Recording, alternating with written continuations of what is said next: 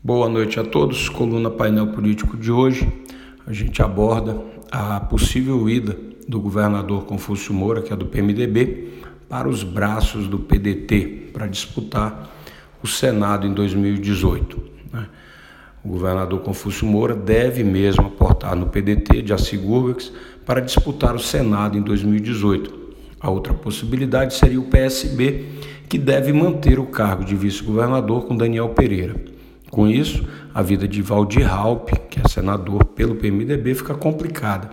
E crescem os rumores de que Maurão de Carvalho, presidente da Assembleia, vai mesmo deixar o PMDB exatamente por não estar encontrando o apoio que ele esperava na legenda para disputar o governo em 2018.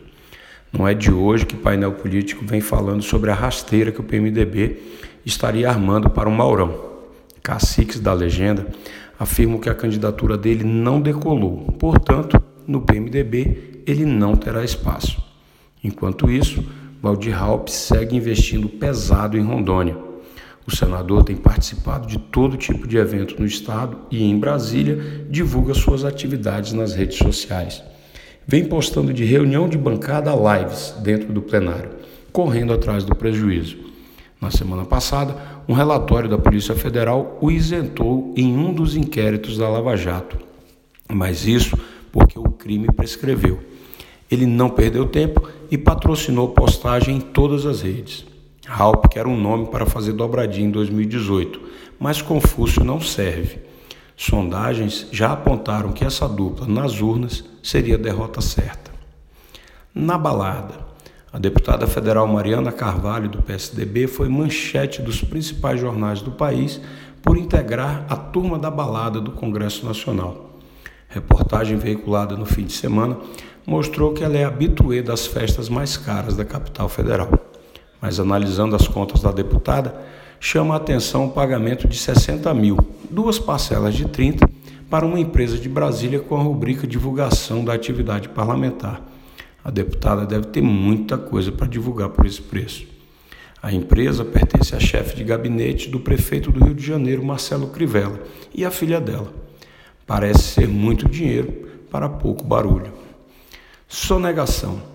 Consumidores estão pedindo notas fiscais eletrônicas e impostos de combustível pelo país e estão recebendo todos os tipos de desculpas, menos as notas. Em pelo menos um caso registrado pela câmera de celular, uma consumidora foi obrigada a retirar o combustível de seu carro porque o posto se recusou a fornecer a nota. Outros relatam situações parecidas por áudios que circulam em grupos de WhatsApp. Se pedir nota vai fazer baixar o preço na bomba é pouco provável, mas que dá um gás na arrecadação, isso é certo. Em Rondônia, por exemplo, os postos pagam 17% de tributos federais e 25% de ICMS, o que representa 42% do valor do combustível. Os dados são da Federação Nacional do Comércio de Combustíveis e Derivados. A tabela completa de todos os estados você confere em um link que está aqui na coluna. Violência doméstica. Uma blogueira denunciou em seu canal que vinha sendo perseguida, ameaçada e foi agredida por um ex na cidade de Florianópolis, em Santa Catarina. O fato, que se tornou corriqueiro na vida de grande parte das mulheres, chama a atenção por seu relato em relação ao atendimento na delegacia da mulher, onde ela foi recebida por homens, não teve o problema resolvido e decidiu que o melhor para sua segurança é ir embora para a cidade natal. No caso dela, ainda existe essa possibilidade. Ela tem família e amigos em outro estado. Mas e as que não têm? Abrindo um paralelo, em Rondônia, as mulheres sofrem com a violência e não têm a quem recorrer. Diariamente são registrados dezenas de casos cujas vítimas não encontram nenhum tipo de amparo no Estado. Tem boi na linha, e no Rio de Janeiro, em três grandes operações das Forças Armadas, foram apreendidos até hoje apenas 14 armas, sendo revólveres e pistolas. Não prenderam fuzis, granadas, nem munição do armamento pesado utilizado pelos traficantes. O Rio deixou de ser um caso de polícia faz tempo. O Estado brasileiro precisa intervir com força nas chamadas comunidades, ou então é melhor sair logo. A brincadeira está ficando cara e quem paga a conta somos nós. Beber moderadamente reduz em até 34% o risco de morte. Boa notícia para quem não abre mão de um drink no final do dia. De acordo com um novo estudo da Universidade do Texas, nos Estados Unidos, e da Universidade Shandong, na China, o consumo regular moderado de bebida alcoólica pode ajudar as pessoas a viverem mais.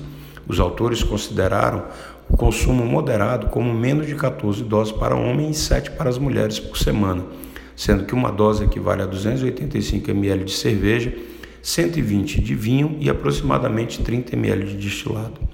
Em contrapartida, os homens que bebiam quantidades acima do limite tinham 25% mais chance de morrer precocemente, de diversas causas, e 67% mais chance de morrer devido ao câncer.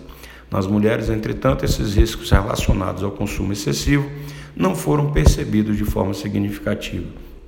Segundo os especialistas, as descobertas mostram que para a maioria das mulheres, das pessoas idosas, os benefícios gerais do consumo do álcool podem superar o possível risco de câncer.